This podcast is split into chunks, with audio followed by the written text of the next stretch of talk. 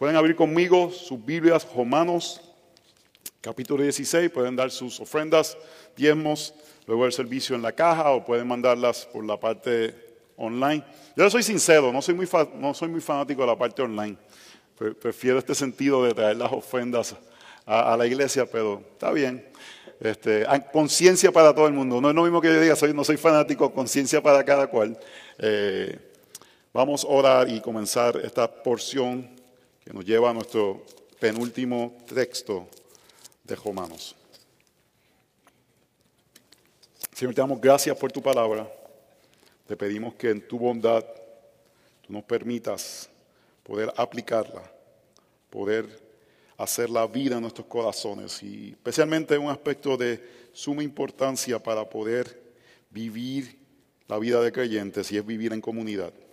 Que podamos ver la necesidad y eh, el, mandato imperativo que tú nos das de no solamente llegar y ser parte de una comunidad desde lejos, sino que podamos entrar y tener relaciones significativas para tu gloria. En el nombre de Jesús oramos. Amén y amén. Estamos llegando al final de año y muchos verán en las páginas de las redes sociales o en diferentes lugares diferentes predicadores o llamados pastores que comenzarán a decir el 2023 y le ponen ciertos títulos a ese año. Quizás es el año de las nuevas bendiciones, quizás es el año de las escalas mayores de ciertos aspectos de tu vida. Siempre hay como un tipo de eslogan, un tipo de, de, Tiene que ver con bendiciones, tiene que ver con un crecimiento mayor, una esfera mayor en tu vida. Y son cosas que se ven bastante común en algunos círculos que se llaman cristianos. Y hermanos, sinceramente yo creo que Dios en este momento desea hacer algo con nuestra iglesia. Las iglesias tienen diferentes ciclos y hay ciclos que experimentamos tiempos para experimentar la gracia del Señor y experimentar el crecimiento que nos ha dado. Es como, como growth spurs que tienen los chicos, que van creciendo y de momento tienen como que dolorcitos y paran y vuelven y crecen y hay diferentes aspectos que están pasando. Yo creo que el Señor nos ha dado un fundamento del Evangelio, nos ha dado un fundamento de la gracia y desea llevarnos a niveles, no, quiero usar la palabra niveles, nos quiere hacer crecer. Siempre podemos crecer, pero hay momentos que Dios decide que ahora vamos a crecer. Porque no siempre podemos estar en crecimiento. Tienen que haber momentos que estamos como diciendo, ok, Señor, déjame disfrutar de tu gracia. Déjame disfrutar de, de lo que has hecho. Y en el momento Él dice, ok, ok, vamos a trabajar ahora con área de nuestras vidas. Y creo que Dios nos quiere que no estemos cómodos y quiere que continuamos eh, retándonos a continuar creciendo, hermanos. Podemos llegar a una iglesia, ver verdades profundas, poder eh, profundizar en diferentes aspectos y eso trae cambios a nuestras vidas, pero llega un momento que nos ponemos en lo que llamaríamos el cruise control, el piloto automático. Ya el matrimonio está estable, la crianza más o menos está bien, ya las cosas están. Entonces continuamos como en este piloto automático y no buscamos o no vemos cómo puedo continuar creciendo. Una de las cosas que me anima es ver al pastor Josué predicar acerca de Levíticos, que es un libro que habla tan profundamente el llamado a la santidad del pueblo de Dios y la seriedad que Dios da sobre el pecado, hermanos. La gracia no es excusa para no continuar buscando eh, crecer en santidad y ser más como Jesús. La gracia es aquello que nos permite no no volvernos locos mientras estamos buscando crecer, porque estamos conscientes que todavía necesitamos crecer. Y estamos conscientes que queda pecado remanente y eso nos permite no volvernos locos, sino que nos permite decir, ok, el Señor está trabajando en mí y está revelando un área en mi vida y eso me permite poder continuar creciendo. ¿Están conmigo? Y mi pregunta para ustedes es si deseamos crecer. Yo creo que la contestación de todo creyente debe ser un contundente sí. Y yo creo profundamente lo que voy a decir en este momento, hermanos. Para la iglesia crecer necesita dos cosas. Y es lo que Dios ha utilizado por dos mil años para que la iglesia crezca. Tenemos un montón de recursos en la época moderna y a veces tendemos a ir a esos recursos antes de ir a lo que Dios dio a que su iglesia para que creciera. Quizás buscamos un libro antes de buscar los aspectos que Dios otorgó para dar crecimiento a su iglesia. Quizás buscamos un podcast, quizás buscamos muchas cosas que son buenas que tenemos, pero antes de buscar esas cosas debemos buscar aquello que Dios prescribió, es la palabra que tengo en la mente para que su pueblo crezca. Hermanos, la iglesia del Señor no ha tenido podcast por la mayoría de los dos mil años. La iglesia del Señor no tenía Biblias en su casa por la mayoría de los dos mil años. La iglesia del Señor, crean esto, no tenía psicólogos por la mayoría de los dos mil años. La iglesia del Señor fue sostenida por medio de la predicación de la palabra del Señor domingo tras domingo y por medio de la comunión de los creyentes. Eso es lo que sostuvo a la iglesia por dos mil años. La palabra de Dios predicada, la gente no se llevaba una Biblia a sus casas, iban atentamente a recibir la instrucción de la palabra del Señor y vivían en comunidad y se animaban, se exhortaban a crecer los unos a los otros. Elevamos cosas que tenemos ahora que son más convenientes y dudamos de los métodos que Dios nos ha dado claramente en las escrituras para transformar a su iglesia. Y si fue suficiente para Agustín, y si fue suficiente para Tomás Aquino, y si fue suficiente para Martín Lutero, y si fue suficiente para Spurgeon, y si fue suficiente para todos los santos de dos mil años, debe ser suficiente para nosotros. Y debemos de creer la palabra del Señor. No escuche lo que no estoy diciendo.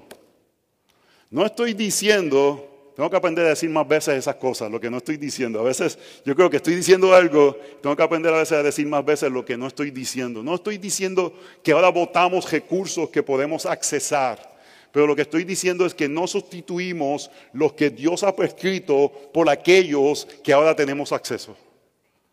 Porque una forma que mostramos confianza en Dios es sometiéndonos y confiándonos en los métodos que Él ha dicho claramente en las Escrituras, que son la forma que la iglesia del Señor crece.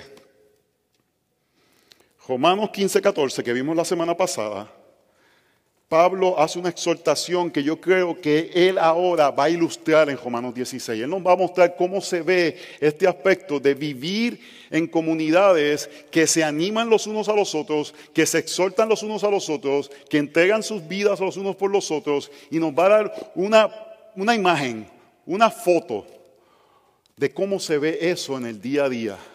Cómo se veía eso hace dos mil años en la iglesia del Señor y cómo se debe ver ahora. Romanos 15, 14 dice, en cuanto a vosotros, hermanos míos, yo mismo estoy también convencido de que vosotros estáis llenos de bondad, llenos de todo conocimiento y capaces también de amonestarnos los unos a los otros. Pablo estaba diciendo, cada uno de los que reciban esta carta escrita tienen esta, esta capacidad, tienen este ministerio, pueden cumplir lo que escribí a los de Efesios de que el ministerio del Señor es practicado por la gente de la iglesia y es la realidad de vivir en comunidad. Hermanos, y comunidad no es solamente, no es solamente compartir, comunidad no es solamente tener una fiesta de Navidad y pasarla bien, comunidad no es solamente ayudarnos en tiempos de necesidad, comunidad bíblicamente le podemos decir que incluye el aspecto de comunión bíblica, que es que abrimos nuestras vidas Vivimos como libros abiertos a personas de la comunidad porque necesitamos que otros vean sus vidas para poder dar frutos. Necesitamos que otros vean nuestras vidas, necesitamos vivir abiertamente, que otros sepan cómo estoy viviendo yo, cómo estoy viviendo mi familia, qué áreas estoy batallando, porque Dios ha prescrito el ministerio de la predicación y si leemos el Nuevo Testamento, el ministerio de los unos a los otros. Los domingos es la predicación, el gesto de la semana los unos a los otros. El domingo después de la iglesia también puede ser. Y vemos en Gálatas 6.2 que dice, llevar las cargas los unos de los otros y cumplir así la ley de Cristo. Y en el contexto de Gálatas 6.1, las cargas no son nuestros problemas, las cargas no son las situaciones difíciles, la carga es el pecado. ¿Cómo yo sé eso? Bueno, 6.1 dice, si alguien es sorprendido en pecado.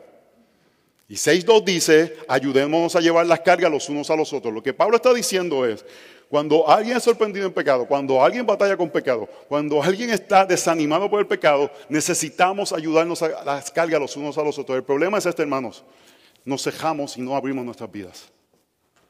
Batallamos en nuestros matrimonios y a menos que haya una crisis, que estemos a punto de divorciarnos, no abrimos los problemas que tenemos que afectan nuestros matrimonios. Tenemos dificultades en aspectos de crianza y cejamos nuestras vidas y no permitimos que otros entes. Tenemos dificultades en nuestros trabajos y nos encejamos y no dejamos que otras personas permitan hacer aspectos de cómo podemos crecer y ser más como Cristo. Hebreos 12.1 dice, por tanto, puesto que tenemos en dejedor nuestro tan gran nube de testigos, disponémonos también de todo peso y del pecado que tan fácilmente nos envuelve y cojamos con paciencia la cajera que tenemos por delante. Pablo, no sabemos si en Pablo, el que escribió los hebreos, está diciendo, nos quitemos todo peso. ¿Qué es ese peso? Es el pecado, hermano. No estamos hablando que comimos más en Navidad y tenemos que sacar peso, no. Es que es el pecado que tenemos que sacar y, y, Gálatas 6 nos dice, ¿cómo lo hacemos eso? Estás pesadito. Tienes una carga adicional con hermanos que nos ayudan a cargar esas cargas. Hermanos, tenemos que vivir en comunidad, ser libros abiertos. Y tenemos que pensar, ¿quiénes de nosotros han pedido consejo de matrimonio a menos que estén en crisis? No estoy hablando de que hay una cosa mayor sucediendo, sino que simplemente están habiendo conflictos sucesivos que parecieran estar entrando en nuestras vidas, resentimiento que está entrando a nuestros corazones. Y abrimos nuestros corazones y decimos, eh, me pueden ayudar con esto. Pareciera que, que en este tiempo, en esta etapa de nuestras vidas, necesitamos ayuda. Es más fácil buscar un libro, hermanos. Es más fácil buscar un podcast porque no tenemos que abrir nuestras vidas. No tenemos que exponernos. ¿Cuántos de nosotros estamos caminando momentos difíciles, sea en la niñez, sea en la preadolescencia, la adolescencia o la adultez de nuestros hijos y abrimos nuestras vidas para recibir consejos? Es más fácil buscar un libro que abrir nuestros corazones. ¿Cuántos hemos tenido conflictos en el trabajo? Es más fácil buscar un libro que abrir nuestros corazones.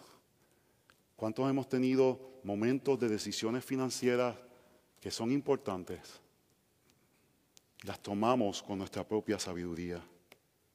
Hermanos, el apóstol Pablo vio la gloria de Cristo resucitado. Fue al tercer cielo. ¿Qué, más podía pedir? Había llegado al apex del cristianismo en la tierra. Vio a Cristo resucitado, su gloria, su esplendor y deseaba vivir con otros.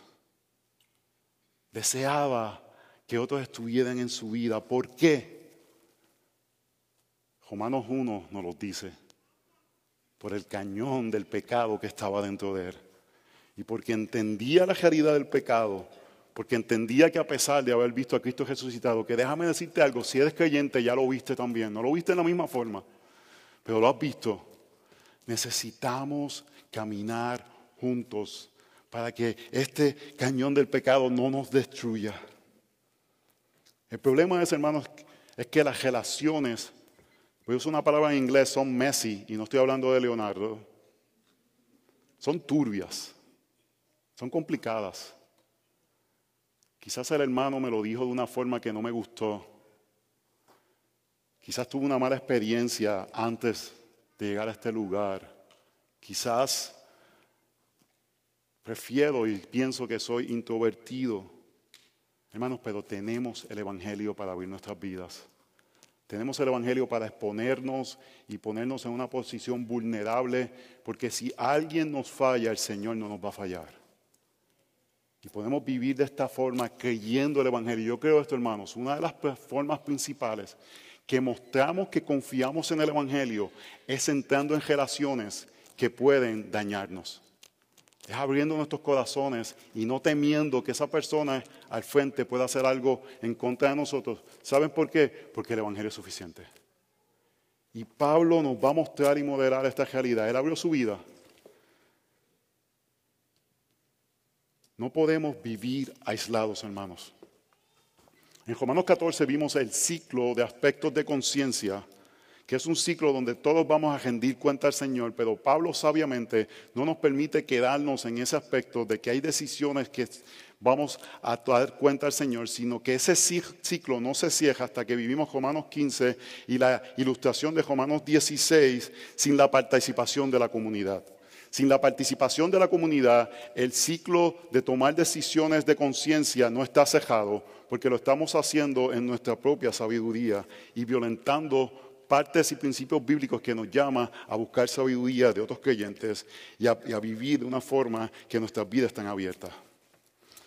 Estaba hablando con una, esposa de pastor que se mudó para Georgia desde cerca de la de Washington DC, creo que vivían en Arlington, y se mudó para Georgia y yo le dije, ah, yo viví en Atlanta, este, ellos están también en Atlanta y me estaban comentando. Y yo decía, la gente es muy amigable. Ella dijo, sí, la gente es muy amigable, pero es muy superficial. Todo el mundo son amigos, pero nadie tiene amigos. Yo pude decirle, yo creo que nos parecemos a los hispanos. Que somos amigos de mucha gente, pero pocos abrimos nuestras vidas a que otros sepan qué está en nuestros corazones. Ella dice, son nice, pero no tienen amigos. Mira uno de los ministerios de los unos a los otros que Santiago 5 nos anima. Por tanto, confesaos vuestros pecados unos a otros. Ese es uno de los ministerios unos a otros. No estamos hablando de la confesión de la Iglesia Católica, estamos hablando de la realidad que nos pide primera de Juan, que vivamos en la luz. Y parte de eso es que si hemos pecado, Alguien debe saber, rendimos cuenta de la comunidad de creyentes. Y no es solamente para tener como que un checkmark, que eso es para recibir consejo. Vemos eso en el sentido de que si alguien está enfermo y si hubiera pecado, oramos por ello. Entonces hay que rendir cuenta a la, comunidad confesando estos pecados a alguien de la comunidad de creyentes. No vivimos cerrados, escondiendo, hermanos. Eso lleva endurecimiento de nuestro corazón. En un mundo agresivo que objetivamente desea ganar la atención y lealtad de nuestros hijos. Donde vemos la controversia de las muñecas American Girl. Esta semana el presidente Biden legalizó los matrimonios homosexuales en ley. Una cantante famosa de música country se divorció porque dijo que se perdió el glitter de su relación matrimonial luego de cinco años.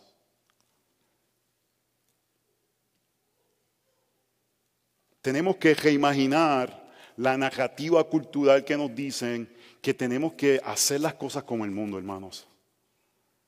Y eso lo hacemos viviendo en comunidad, protegiéndonos los unos a los otros, hablándonos sabiduría, respetándonos, pero animándonos los unos a los otros. Yo creo, hermanos, que estamos en un tiempo de pruning como iglesia, de, cortar, de, formar el arbolito, ¿cómo se diría pruning? Como de podar el arbolito. Y el Señor nos quiere hacer un arbolito más hermoso. Y el punto es, hermano, el mundo está con un ataque frontal hacia nuestros hijos, hacia nuestra familia, hacia los principios que representa la cultura cristiana y no podemos entregarlos abriendo la puerta trasera. No podemos mantener... ¿Se acuerdan de los gremlins? ¿Se acuerdan de los gremlins? Un mostrito que tú le sigues dando un poquito de comida si tú tienes un monstruito y le sigues dando un poquito de comida, hermano, se va a volver un monstruo. Y te va a comer. Y lo que quisiera comunicar es la forma que podemos batallar eso. Es por medio de fielmente escuchando la predicación de la palabra del Señor, pero número dos, viviendo vidas abiertas de comunidad. Tenemos que entender, hermanos, no tenemos la gracia común de la cultura que restringía ciertos pecados hasta hace tan poco como los años 80. Y con el avance de la revolución sexual, ahora lo que es malo se dice que es bueno y lo que es bueno es malo. Antes habían ciertos aspectos de gracia común que se entendían en la cultura en general y ya no tenemos esa ayuda. Y por ende, en cierta forma, debemos de ser más llamados, hermanos, no a aislarnos como comunidad, pero sí a protegernos como comunidad, a vivir juntos, a no permitir que sean otros que han sido influenciados por el mundo los que vengan a influenciar nuestras vidas. Y Pablo dice que en la realidad de Roma, en aquel tiempo, somos capaces de soltarnos los unos a los otros. Las estadísticas me dicen que una buena cantidad de personas en este salón están accesando material pornográfico. Yo espero que por la gracia del Señor las estadísticas estén incorrectas. Pero si eres tú, la única forma que vas a vencer eso es abriendo tu vida. Dios lo diseñó de esa forma. Cerrado tú solo no vas a poder. El mostrito te va a comer. Lo sigues alimentando de poquito. Y el mostrito te va a comer. Hermanos, en los deportes, los mejores equipos necesariamente no ganan. Quizás el talento no es lo que gana o sale a, a reflejarse. La unidad, el conocerse, el depender de aquellos que tienen experiencia. ¿Cuándo Messi viene a ganar un mundial? Luego de cinco. Cuando gana experiencia necesitamos vivir en comunidad como un equipo, vivir en unidad y depender de la sabiduría, de la, de la, sabiduría no solamente de esta comunidad, sino de la, de la sabiduría de los siglos de los creyentes que han impartido sabiduría y que la cultura en los últimos 30 o 40 años quiere decir que toda esa sabiduría que hemos recibido por siglos es opresiva. Así que hermanos, necesitamos creer que tenemos que vivir en comunidad y desarrollar relaciones donde nos exhortamos, corregimos y animamos. No tenemos comunidad de creyentes hasta que eso no se vive. Y creo que el Señor nos ha permitido por 14 años fomentar muchos aspectos, que hay mucha gracia en esta iglesia, hermanos. Quiero repetir eso, hay mucha gracia en nuestra iglesia. Yo veo a los jóvenes en nuestra iglesia, nuevamente, hay mucha gracia en nuestra iglesia. Yo creo que el Señor nos está llamando a que ahora abracemos un sentido de comunidad. De realmente no solamente disfrutar nuestra compañía, sino que realmente animarnos y exhortarnos y corregirnos y experimentar relaciones Messi, no el argentino, sino relaciones turbulentas, que en momentos nos van a tentar, que en momentos nos vamos a sentir como que estamos siendo un poco atacados, que en momentos quizás vamos a, querer huir de ellas, pero tirarnos con ella por el Evangelio. Y Pablo en Romanos 16 nos muestra una imagen de cómo se ven las relaciones del Evangelio. Así que leamos Romanos 16, vamos a leer del verso 1 hasta el verso 24. Hermanos, esta es la palabra de nuestro Señor Jesucristo. Y parece un texto que no tiene mucho, pero tiene una profundidad de la aplicación al ver las riquezas de relaciones que el apóstol Pablo, el que había visto Cristo resucitado, disfrutaba. Os recomiendo a vuestra hermana Fibe, diaconisa de la iglesia en Sencrea, que la recibas con el Señor de una manera digna de los santos y que la ayudéis en cualquier asunto en que ella necesita de vosotros, porque ella también ha ayudado a muchos y aún a mí mismo. Saludad a Priscila y Aquilas, mis colaboradores en Cristo Jesús, los cuales expusieron su vida por mí, a quienes no solo yo doy gracias, sino también todas las iglesias de los gentiles. Saludad también a la iglesia que está en su casa. Saludamos a mi querido hermano Epeneto, que es el primer convertido en Cristo en Asia. Saludad a María, que ha trabajado mucho por vosotros. Saludad a Adonico y a Junias, mis parientes y compañeros de prisión, que se destacaron entre los apóstoles y quienes también vinieron a Cristo antes que yo. Saludad amplias, mi querido hermano en el Señor. Saludad Urbano, nuestro colaborador en Cristo, y a mi querido hermano Estaquis. Saludar a Pérez, el aprobado en Cristo. Saludar a los de la casa de Aristóbulo. Saludar a Edorion, mi pariente. Saludar a los de la casa de Narciso, que son del Señor. Saludar a Trifena y a Trifosa, obreras del Señor. Saludar a la querida hermana Pérsida, que ha trabajado mucho en el Señor. Saludar a Jufo, escogido en el Señor. También a su madre y mía. Saludar a a a Flegonte, a Hermes, a Patrobas, a Hermas y a los hermanos con ellos. Saludar a Filólogo y a Julia, a Nereo y a su hermana y a Olimpias y a todos los santos que están con ellos. Saludarlos unos a los otros con un beso santo. Todas las iglesias de Cristo os saludan.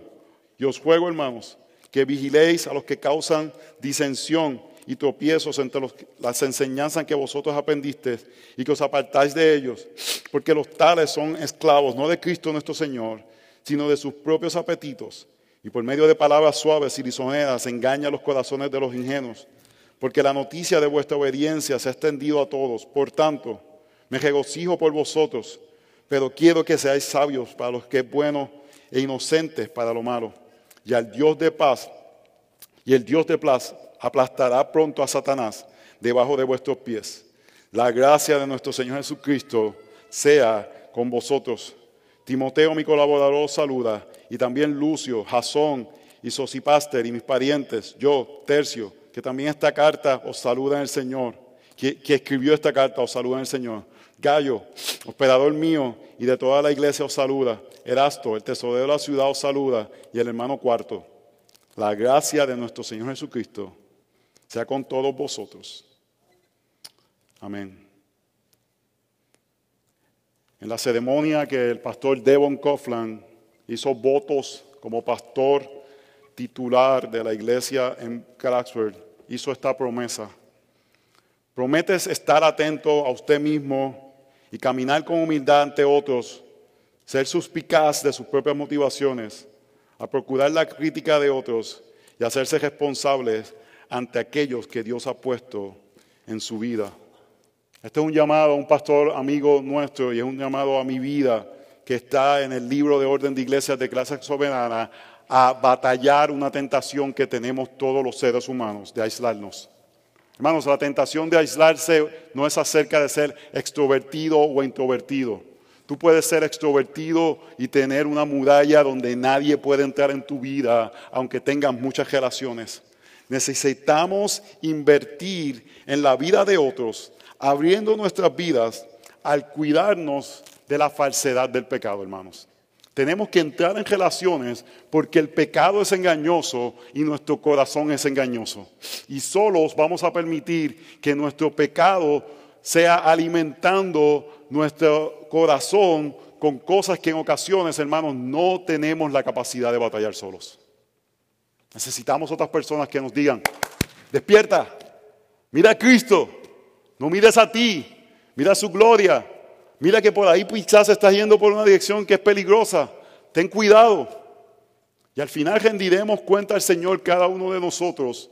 Pero una de las cosas que vamos a rendir cuenta al Señor es si caminamos solos, sabios en nuestra propia opinión, o abrimos nuestras vidas para caminar en la sabiduría que Dios nos llama que todos caminemos. Hermanos, el libro de Romanos es acerca del amor y la unidad del cuerpo de Cristo basado en las profundidades doctrinales de este libro. Pero Romanos 1 nos presenta esta realidad profunda de nuestro pecado que nos debe llevar a temer la realidad que fácilmente nos podemos engañar. Cuando comenzamos a creer mentiras, y comenzamos a dejar de ser agradecidos, podemos terminar endurecidos, como dice Romanos capítulo 1, como aquellos que entregan sus cuerpos en formas contrarias a la naturaleza. Cuando miramos el avance de la agenda LGBTQ, no debemos decir, mire esas personas, debemos decir, yo puedo terminar ese lugar si creo mentiras y si dejo de ser agradecido por Dios. Y por ende necesitamos vivir en la comunidad de creyentes porque tendemos a olvidar las verdades del Evangelio y tendemos a creernos mentiras y necesitamos que juntos nos acordemos. No te creas esa mentira, estás siendo agradecido. ¿Cómo está tu corazón? ¿Cómo estás viviendo en tu vida de pensamientos? Hermanos, la libertad cristiana está para traer unidad al cuerpo de Cristo. ¿Qué estaba pasando? Judíos y gentiles estaban cada cual haciendo lo que querían. Y la unidad cristiana era algo, la libertad cristiana era algo para unirlos, para traer unidad. No es para hacer lo que yo me plazca, es para hacer cosas que traigan unidad al cuerpo de Cristo. Así que hermanos, solo la gracia de Dios crea unidad y elimina falsedad que es la desunidad. Y esto es lo que deseo que nos acordemos, hermanos. El Evangelio nos impulsa a invertir en relaciones significativas que nos protege de mentiras sutiles. Voy a repetir eso. El Evangelio nos impulsa, nos mueve, nos motiva a invertir en relaciones significativas. Y vamos a ver que Pablo nos da una lista de ellas que nos van a proteger de mentiras. Somos presas fáciles de mentiras si estamos solos. Y eso es lo que ha hecho este mundo. Nos ha aislado y nos pone en una posición que estamos susceptibles. ¿Está bien dicha esa palabra? Como que pensaba que no iba a salir. Vamos a estar vulnerables a mentiras en la soledad, donde encontramos a otros que quieren afirmar esas mismas mentiras. No, yo, usted sé que yo estaba bromeando el otro día cuando hay gente que dice, yo soy un gatito y quiero vivir como un gatito, y ahora encuentran en el internet gente que quieren ser como gatitos. Nuestro hermano José Toje fue un viaje de negocios y llegó a un hotel que estaba lleno de personas vestidas de gatitos. ¿Por qué? Porque ahora tú te puedes creer mentiras y porque no vives en comunidad, que alguien te diga, muchacho, tú estás loco. ¿Qué tú estás pensando? El aislamiento nos lleva a la mentira. La comunidad nos protege de las mismas. Así que hermanos, un área donde realmente vemos si el Evangelio nos informa es cuando vivimos en comunidad. Punto número uno, la comunidad es causada, es desarrollada, es formada por el Evangelio, hermanos. Lo que vamos a ver, no vamos a ver nuevamente todo este texto, pero Pablo nos muestra la belleza.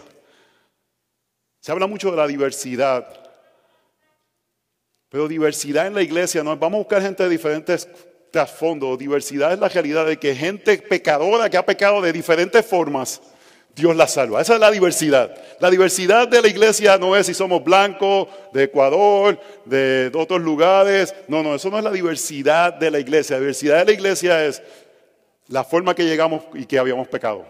Todos llegamos de, pecadores, pero la diversidad es las historias de cada una de estas personas que el libro no presenta.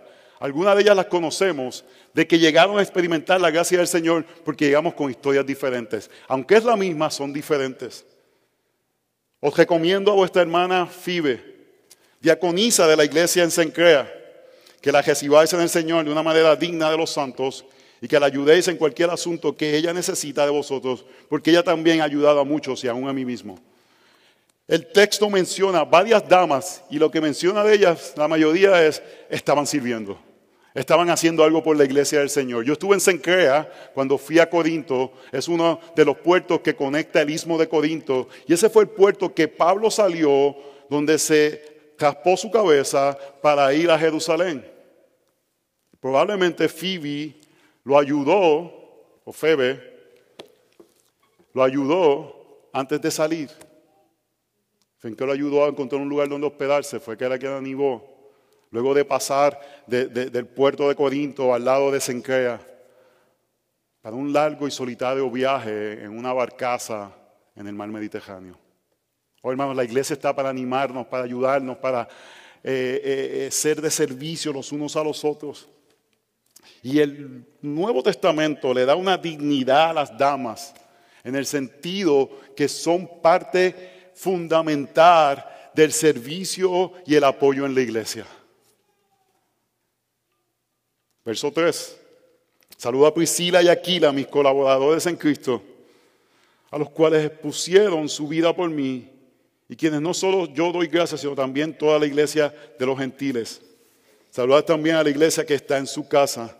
Esta este es una foto llena de gracia, hermanos. Priscila y en un matrimonio que acompañaron a Pablo en sus viajes misioneros que en lugar de ir a Asia Menor fueron hacia eh, el área que está Corinto, que está Macedonia, todas estas, todas estas lugares donde predicaron el Evangelio, y que una, en un momento Pablo sale de Corinto, va a Atenas, porque Priscila y Aquila se quedan. Los iban a matar a todos y ellos pusieron su vida para que el apóstol Pablo pudiera salir y llegar a Atenas. Y cuando llegó a Atenas, en vez de preservar su vida, se puso a predicar el Evangelio y por poco lo matan otra vez. Pero algo importante que vemos de Priscila y Aquila fue que tomaron y disipularon a un predicador sagaz que tenía fallas doctrinales llamado Apolos. Y en lugar de decir, mira este, parece que predica bien, tiene una falla, se sentaron con él y le mostraron el Evangelio de Jesucristo. Hermanos, las relaciones dentro del cuerpo de Cristo toman eh, riesgos. Ellos pudieron ir a donde Apolo y Apolo dice, pero tú no me ves lo bien que yo predico, tú no ves cómo la gente responde, tú no ves el don que yo tengo, yo soy el ungido del Señor, pero ellos tomaron y dijeron, queremos ayudar a esta persona, queremos darle el verdadero evangelio. Y vemos eso en el libro de los Hechos, vemos la imagen de cómo se vive la vida de creyentes. En una foto llena de gracia vemos que reconoce al primer converso el ansia. el primer converso en Asia es como la, línea de donde nosotros venimos. El Evangelio salió de Judea, fueron a, Cesarea y salieron el primero que creyó. Y Pablo puede haber hecho esto acerca de él, pero puso la vista y la mirada hacia aquellos donde Dios había puesto su gracia. Saluda a los hermanos, menciona a apóstoles. Y cualquiera sea la posición que usted tenga sobre los apóstoles, la realidad es que el texto bíblico muestra que habían apóstoles fuera de los apóstoles. Y esto eran personas que hacían trabajo pionero de plantar iglesias. No creo que eran apóstoles en el sentido de haber sido testigos de la resurrección necesariamente que le daba autoridad. Pero hermano, si usted ve a alguien por ahí diciendo apóstol, no lo ponga una jaya rápido. Porque quizás lo está usando correctamente en el uso bíblico de apóstol, que es un mensajero que va a un lugar pionero. Yo no uso el término. No uso el término. Y una persona que ponga en, el texto los apóstoles acabaron no está siendo fiel a la exégesis bíblica. Habiendo dicho ese paréntesis, Pablo llama y apunta a esto diciendo, ellos fueron primero que yo. Y está este, este grupo de personas que terminan en Roma probablemente por persecución, probablemente por dificultades, y se encuentran ahí. Pablo tiene una gama de personas que saludar, experiencias. Oh hermanos, qué bendición tener una, una estela de gente que tú invertiste tu vida. Que tú pudiste decir, salúdame a aquel, salúdame aquel otro, salúdame al otro. Ahora fui a Bajanquilla, Colombia, y los pastores me dijeron, salúdame a Luis y Carolina que vinieron a visitarnos. Se ve que la obra de Cristo está en ellos. Le gusta molestar, pero se ve que la obra de Cristo está en ellos. Qué hermoso poder vivir este aspecto de comunidad. Y el verso 16 termina, es uno de los versos que menos me gusta quizás en el Nuevo Testamento. Porque dice, saludaos los unos a los otros con un beso santo, hermanos. No me empiecen a besar. Chespi, tranquilo. Pero lo que presenta es un aspecto de amor. Es un aspecto de gracia, de ternura, de cuidado. Desde el fallecimiento de mi amigo Larry Maloman, deseo dar más abrazos. Yo lo saludaba siempre con un puño y desearía haberle dado más abrazos. Comunicarle de una forma más cercana mi amor por él. Así que Chespi, hoy puedes darme uno.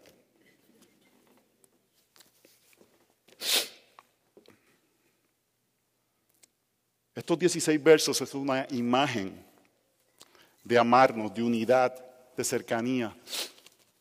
Esto no es algo superficial, hermanos. Esto no es simplemente nos gustamos, comemos y nos vamos. Esto es vidas vividas para la gloria del Señor.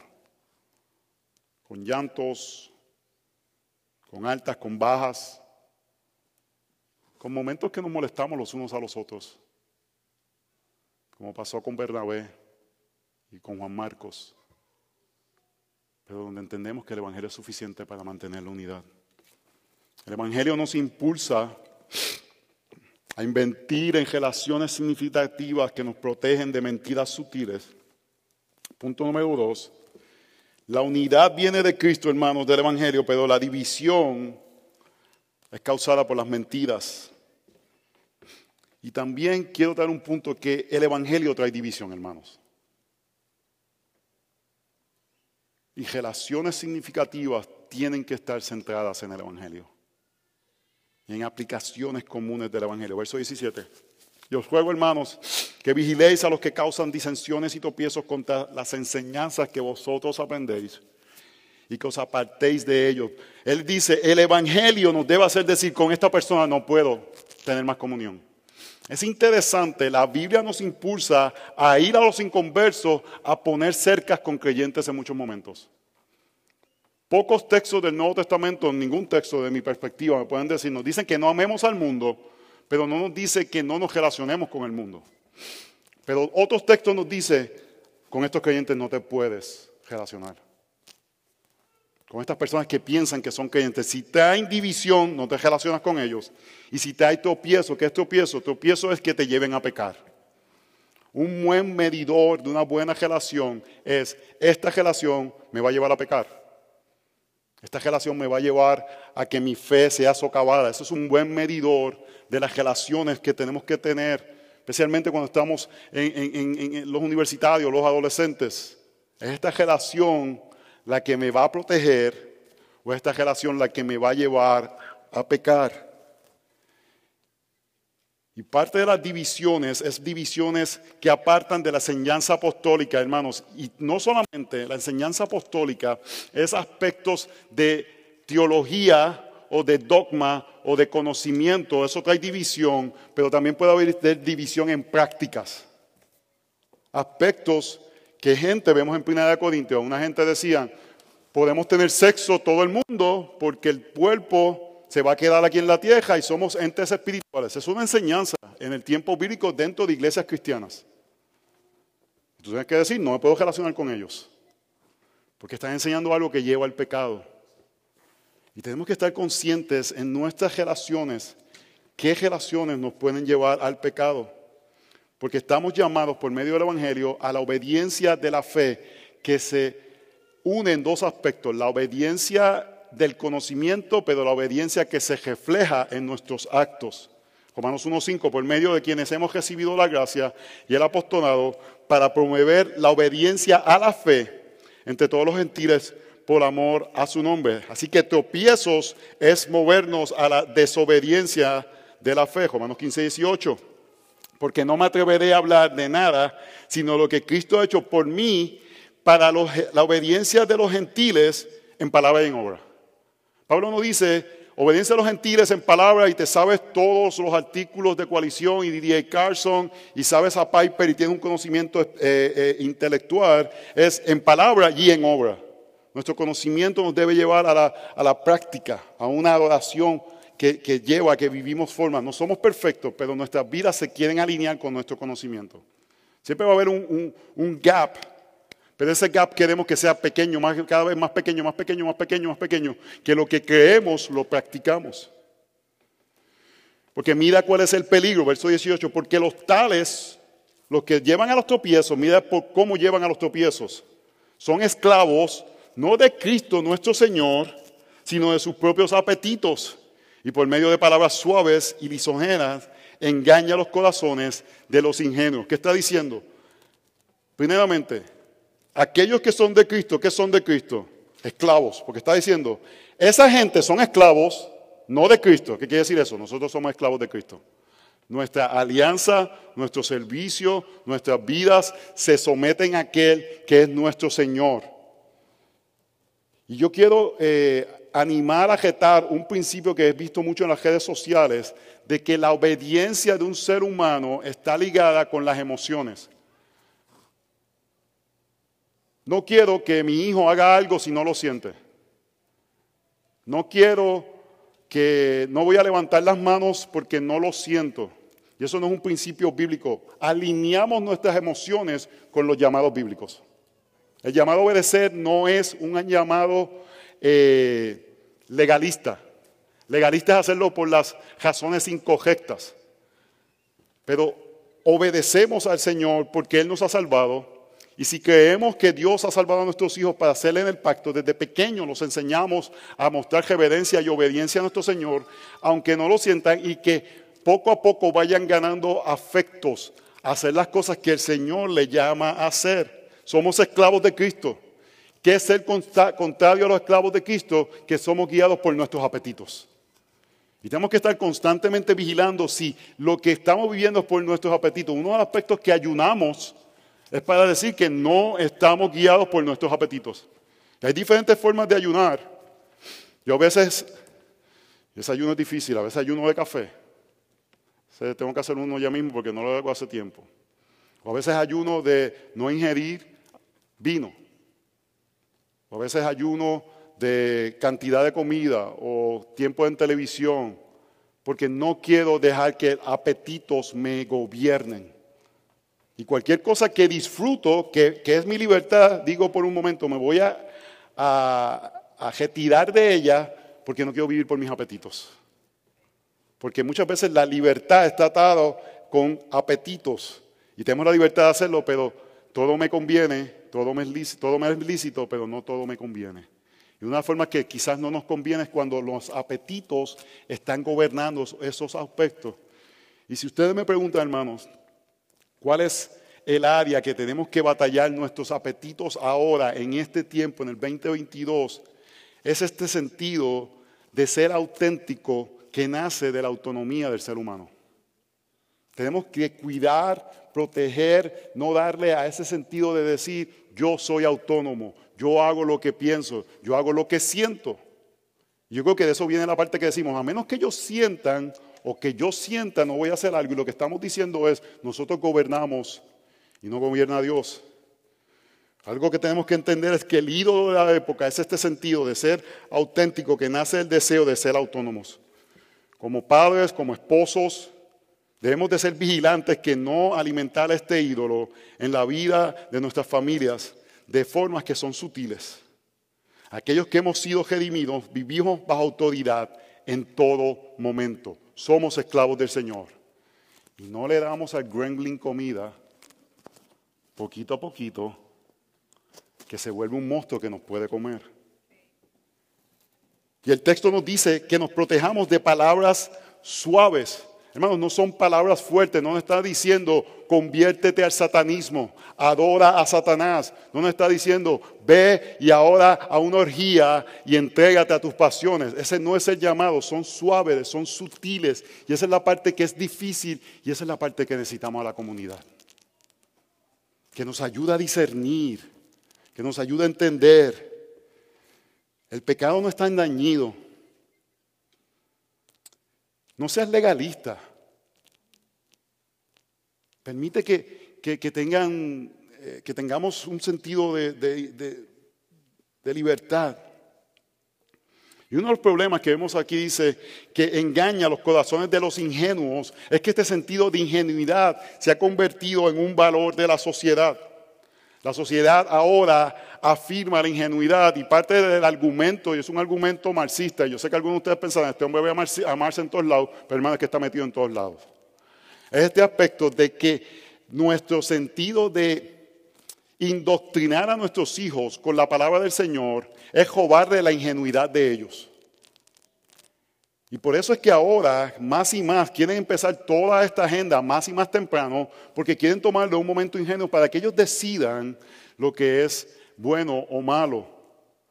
Y los creyentes no debemos ser ingenuos, debemos ser sabios.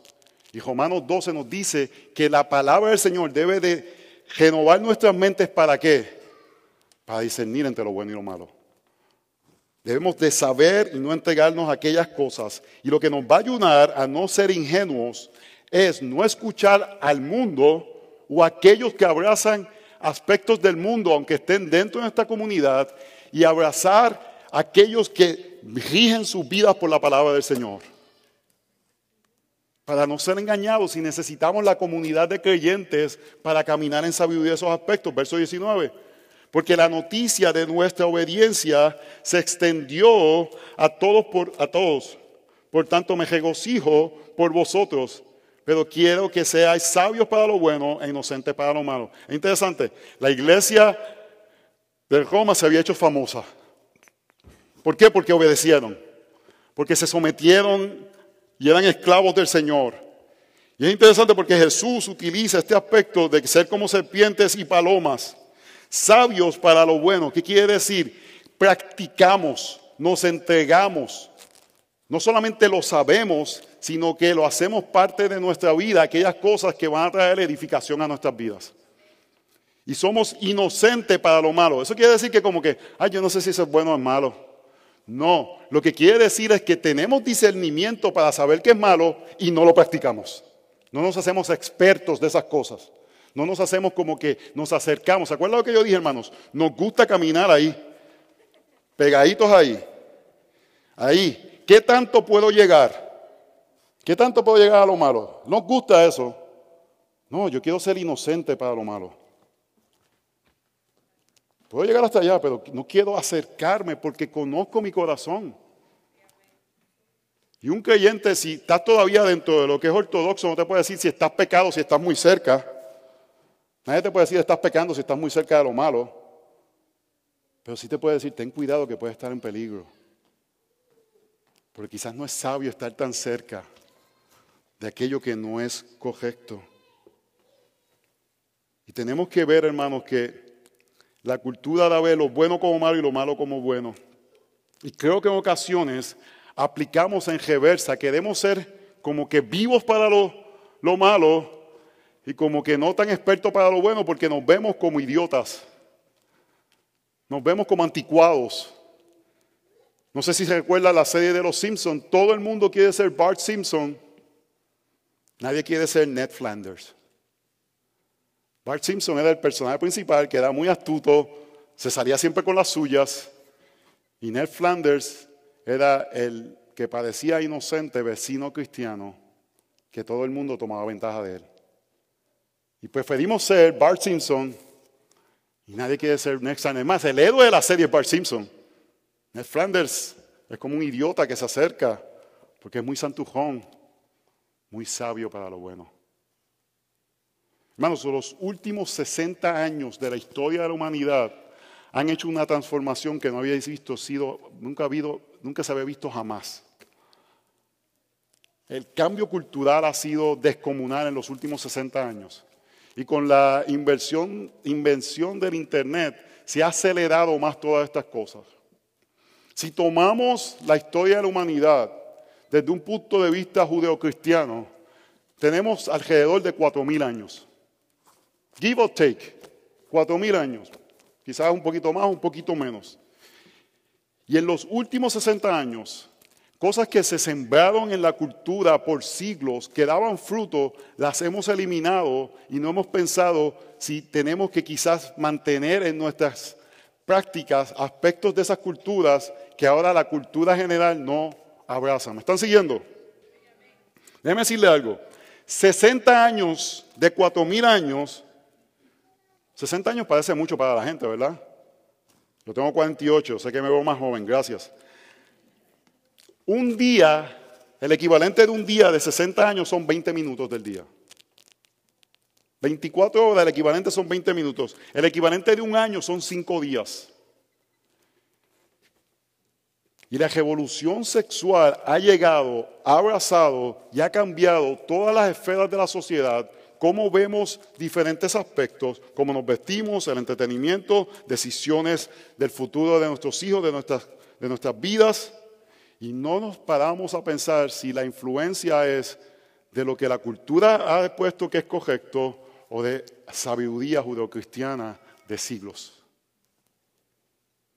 Y no nos damos cuenta y seguimos alimentando el mostrito. Pero nuestra esperanza está, hermanos, de que el Señor ha vencido, verso 20. Y el Dios de paz aplastará pronto a Satanás debajo de vuestros pies. La gracia de nuestro Señor Jesucristo sea con vosotros. Pero hay algo que ustedes vean, que yo quiero que vean que está claro. Es una descripción del Salmo 110. Dice el Señor a mi Señor, siéntate a mi diestra hasta que ponga a tus enemigos por estado de tus pies. El Señor ya ganó la batalla en la cruz del Calvario, pero no ha terminado la misma. Pronto Satanás será aplastado. La promesa de Génesis capítulo 3 de que la cabeza será aplastada todavía no ha sido completada. Y por eso no vivimos como que no estamos en guerra. Hermanos, estamos en guerra.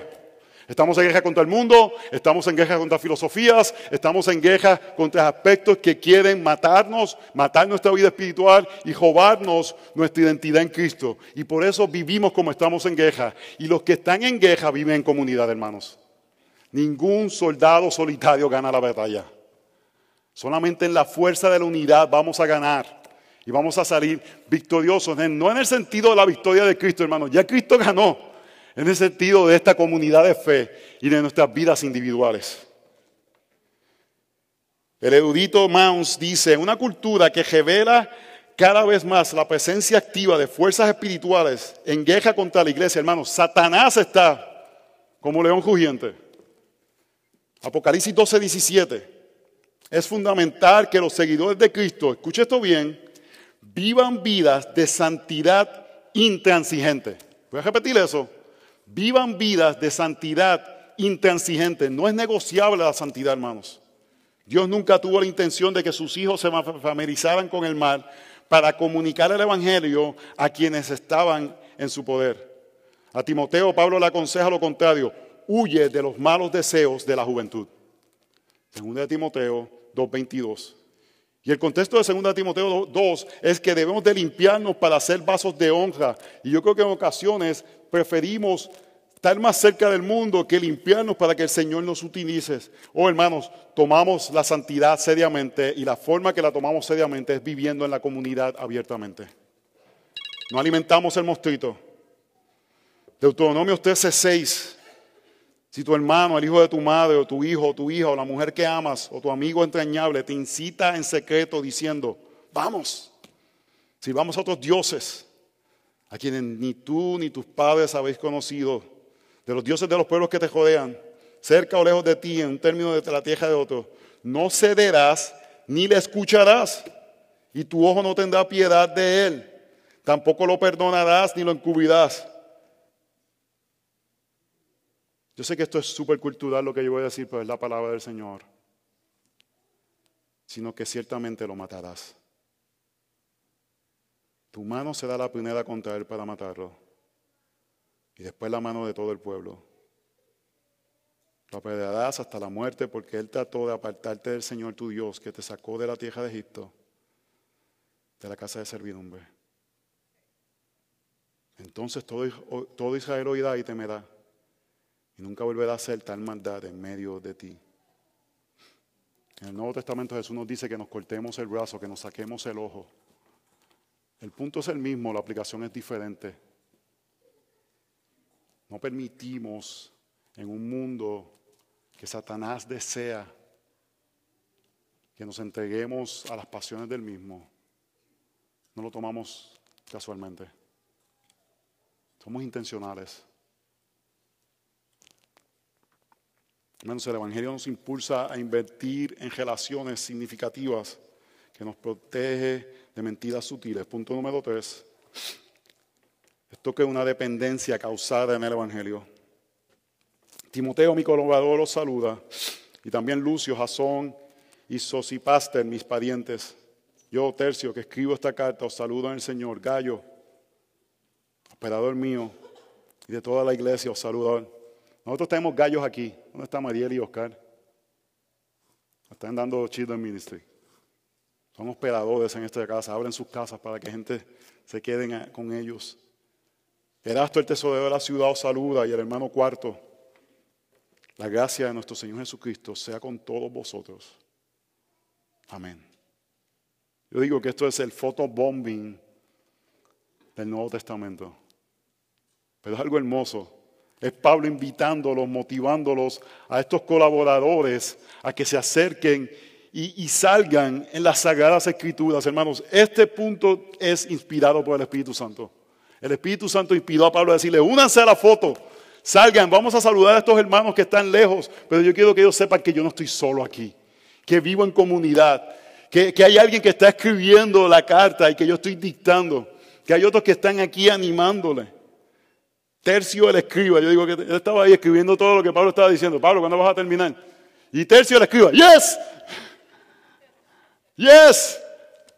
Hice el corte. Hice el equipo. Y la gracia de nuestro Señor Jesucristo, hermanos, es lo que nos une. Dios nos ha dado algo increíble, hermanos, la oportunidad de cultivar relaciones significativas porque tenemos las herramientas para hacerlo, porque tenemos el Evangelio. Porque podemos entrar sin temor, sin temor a que me juzguen, sin temor a que digan que van a pensar, porque tenemos las herramientas del Evangelio. Podemos abrir nuestras vidas y podemos decir nuestras intimidades porque tenemos las herramientas del Evangelio. Tenemos que huir del aislamiento y la autonomía y la autosuficiencia que piensa que podemos batallar el pecado solos, hermanos. Esto no es acerca de tener amigos en un país donde estábamos solos. Esto es acerca de juntos llegar hasta la meta.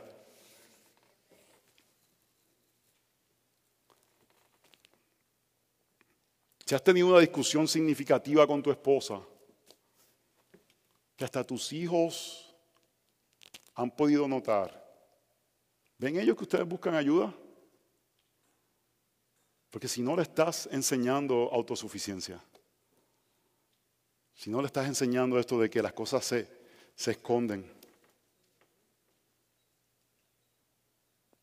Y voy a terminar leyendo 1 de Timoteo capítulo 4, pueden ir conmigo, es uno de los pasajes que más me quebrantan en las escrituras. Porque Pablo realmente anhelaba tener comunidad.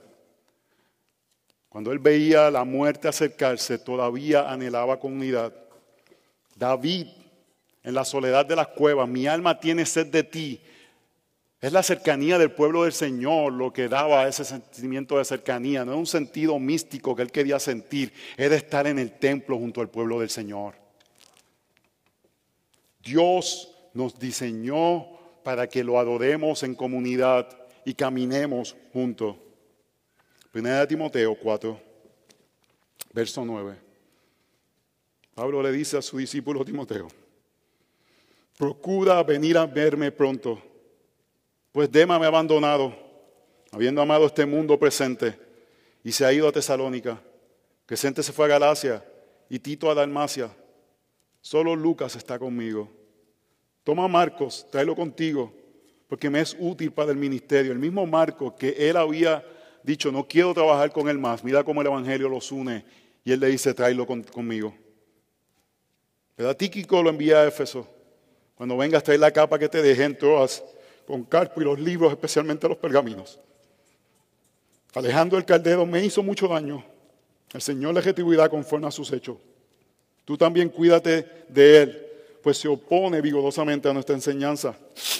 En mi primera defensa nadie estuvo a mi lado sino que todos me abandonaron, que no se les tenga en cuenta. Pero el Señor estuvo conmigo y me fortaleció a fin de que por mí se cumpliera cabalmente la proclamación del mensaje y que todos los gentiles oyeras. Y fui librado de la boca del león. El Señor me librará de toda obra mala y me traerá a salvo a su reino celestial. A Él sea la gloria por los siglos de los siglos. Amén. El apóstol Pablo vio a Cristo resucitado. Sabía que el mismo Jesús estuvo con él en su defensa, la cual estuvo solo, y todavía anhelaba la compañía de los hermanos.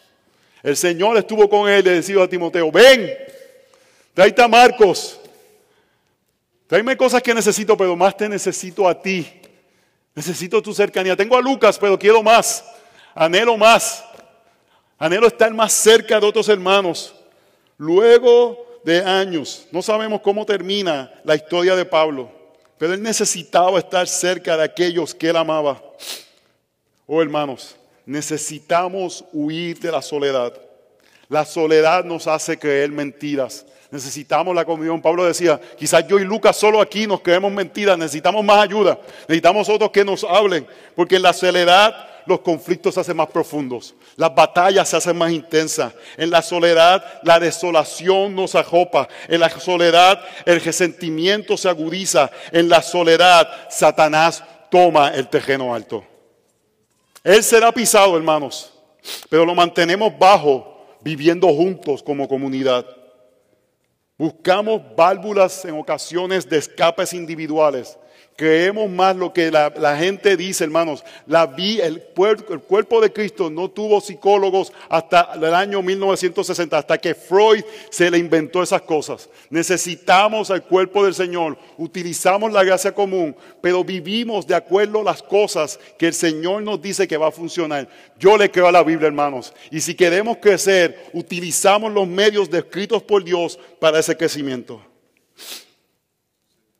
Un área donde realmente vemos si el Evangelio ha tenido un profundo efecto en nuestras vidas.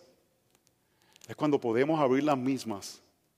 Porque sabemos que si la persona que está al frente nos hace lo que Dimas le hizo a Pablo, lo que Alejandro el Caldero le hizo, sabemos que el Señor es suficiente.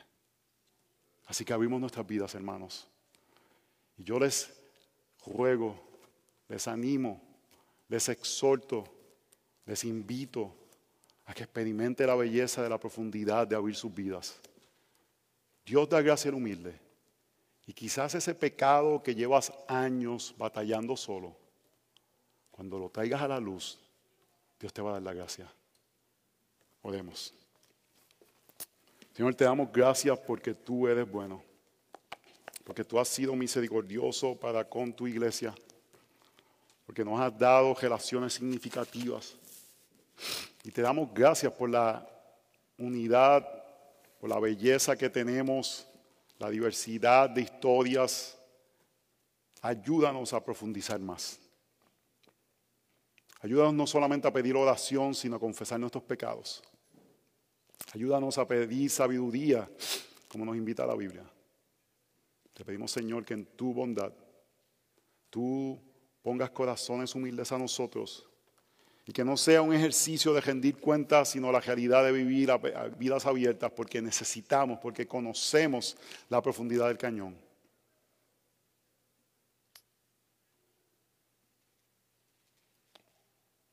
Para que podamos reflejar tu gloria en lo que llegamos a la ciudad que anhelamos, podamos ser la ciudad en la colina. En nombre de Jesús oramos. Amén. Amén.